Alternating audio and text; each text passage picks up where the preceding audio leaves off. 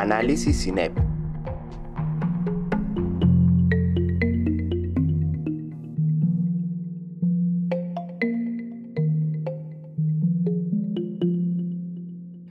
Cristian Llanos, historiador, magíster en Derechos Humanos y Cultura de Paz e investigador del Banco de Datos de Derechos Humanos y Violencia Política del CINEP, reflexiona sobre la violencia en el contexto de los procesos electorales de Colombia. Las FARC usaron en su momento eh,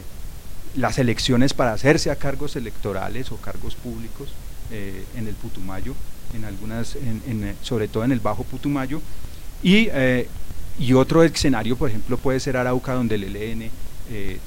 tenía y eh, eh, metía mano en el tema electoral. Y asimismo pasa con el tema de los paramilitares en el norte de Colombia, donde aquí todos de alguna manera conocemos ese,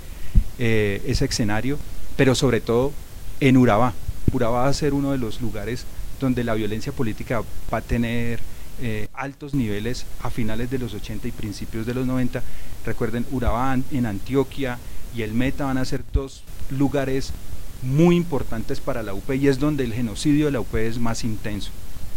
Entonces esto nos, nos daba para decir, en esos espacios hay cierres democráticos, se cierra la vía eh, democrática para que lleguen otros a los escaños eh, públicos.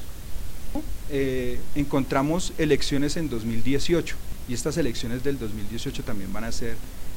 diferentes a las anteriores, pero recuerden, está todo el tema del proceso de paz, está todo el tema que antes se dio todo el tema del referéndum por la paz. Entonces hay que, que además que identificamos diferentes modalidades de violencia que se usaron contra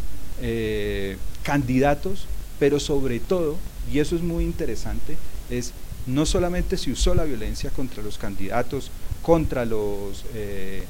eh, funcionarios de, la registraduría, sino que se usó fue contra las bases sociales de los, de los, eh, de los partidos. Cinco condiciones cambian entonces o cambiaron el panorama institucional, además, porque además del juego de la violencia política, hay que tener en cuenta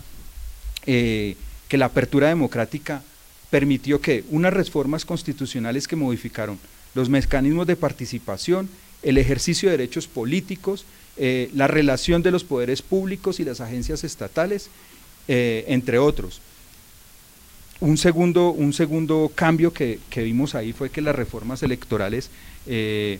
efectivamente alteraron las condiciones de la competencia y los actores que estaban habilitados a participar en el, en el juego democrático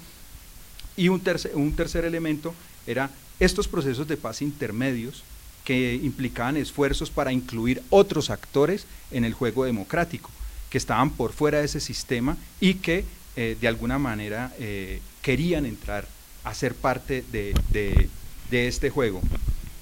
Eh, entre otros, por ejemplo, la actuación judicial en casos, por ejemplo, del ah, el proceso 8000, la parapolítica, también comienza a tener, eh, digamos, eh, una parte importante dentro de este proceso de violencia política y elecciones. Y por último, la estrategia de nivel nacional que se eh, decidió de darle continuidad a la guerra. Las condiciones, las condiciones que ampliaban o reducían estos espacios disponibles para el ejercicio político y democrático. El análisis entre la relación entre violencia política y elecciones eh, debe, ser, debe complementarse con relatos situados. No puede quedar solamente eh, visto desde el centro, sino que debe complementarse con los relatos situados de la gente que, está en los territorios, que eh, se pueda comparar la capacidad de la violencia política para alterar o no las elecciones y las condiciones de la competencia electoral y la frecuencia o esos picos que, que aparecen como factores que ayudan a explicar un poco cómo se van constituyendo diferentes sistemas de, eh, sistemas de partido y sistemas políticos en el nivel subnacional.